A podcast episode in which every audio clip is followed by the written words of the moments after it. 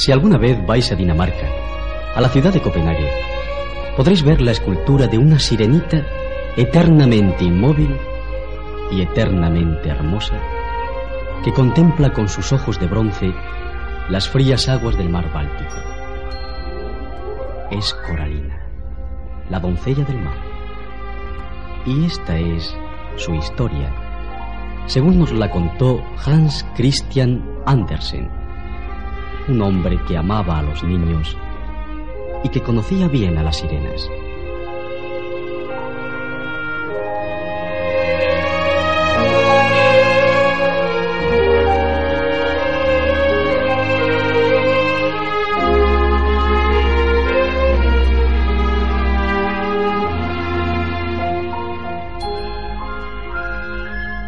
Hace muchos, muchos años, Coralina vivía en el casco de un buque naufragado junto a una pradera de algas y a un bosque de helechos por entre cuyas ramas revoloteaban peces de mil colores. Coralina estaba siempre triste y a través del cristal de la claraboya contemplaba melancólica los juegos de las otras sirenas, sus amigas, que en vano la llamaban para que fuera a reunirse con ellas. ¡Coralina!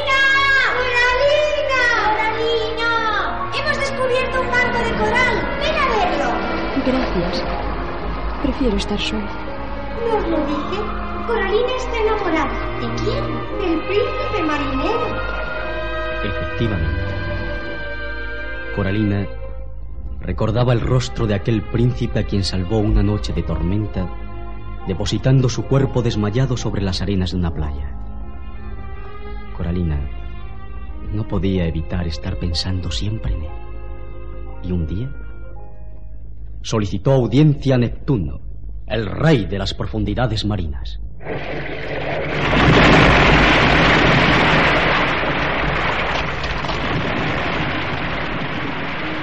Mi señor, necesito ver de nuevo al príncipe. Creo que si no lo consigo acabaré enfermando de tristeza. No comprendes que él es un ser humano y tú solamente una sirena. Por eso os pido, señor, que me convirtáis en mujer.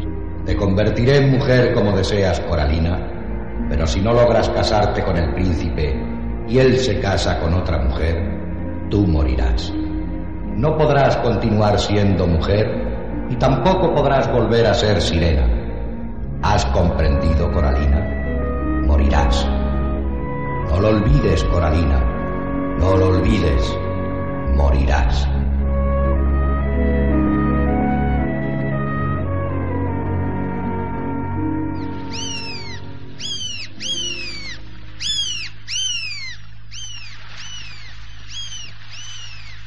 De pronto, Coralina se encontró varada en una playa y se dio cuenta de que su cola de pez había desaparecido y que en su lugar tenía dos largas piernas, igual que los seres humanos. Ya no podía deslizarse raudamente entre las aguas con suaves movimientos, sino que debía caminar despacio y torpemente sobre la tierra. A su lado estaba el príncipe, que la miraba con curiosidad. ¿Quién eres tú? ¿Qué haces aquí? Soy una sire... Quiero decir que soy la hija de unos pescadores. Creo que te he visto en algún otro lugar. No es posible. Vos sois el príncipe marinero. Nunca habéis podido verme.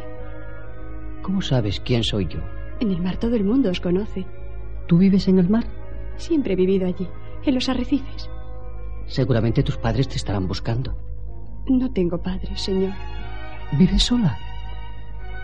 Debe ser muy triste vivir sola. Lo es, señor. El príncipe se llevó a Coralina a su palacio. Y ella pudo enterarse de que el país entero preparaba los esponsales de su príncipe con una princesa llamada Astrid que había llegado de muy lejos, de más allá de las montañas, para casarse.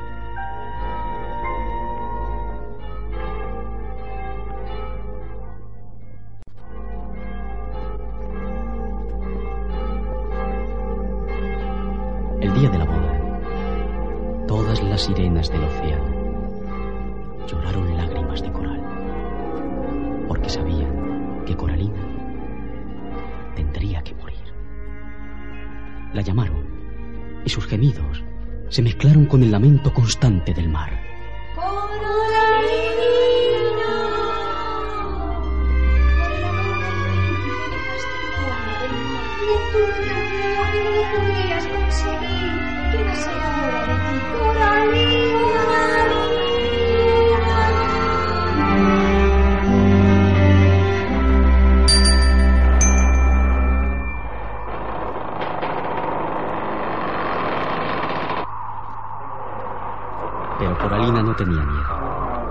Solo anhelaba continuar junto al príncipe.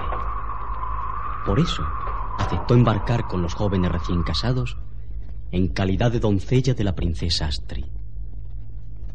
Sin embargo, una noche, algo hizo comprender a Coralina que había llegado el instante de cumplir su pacto con el viejo rey de las profundidades marinas. Y del seno del océano surgió Neptuno, con su tridente y su corona de perlas y corales. Te lo advertí, Coralina. Lo sé, rey Neptuno. Cuando amanezca el nuevo día, te convertirás en espuma, disolviéndote en las aguas del mar. Ese fue nuestro trato. Pero aún podrás salvarte.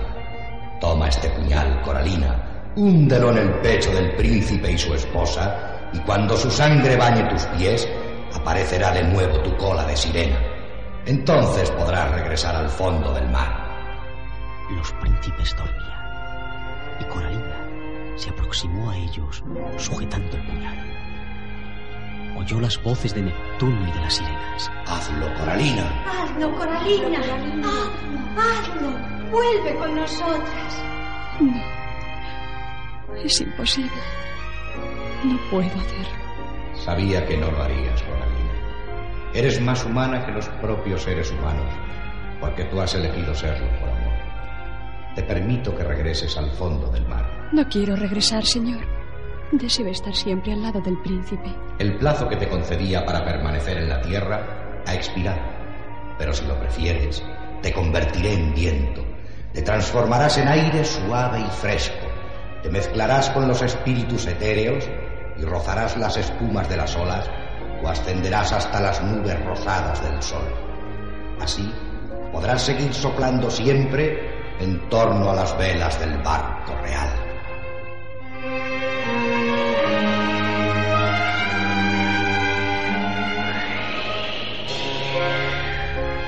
Y a la mañana siguiente, cuando los príncipes despertaron, una brisa tenue susurraba entre los mástiles y las jarcias.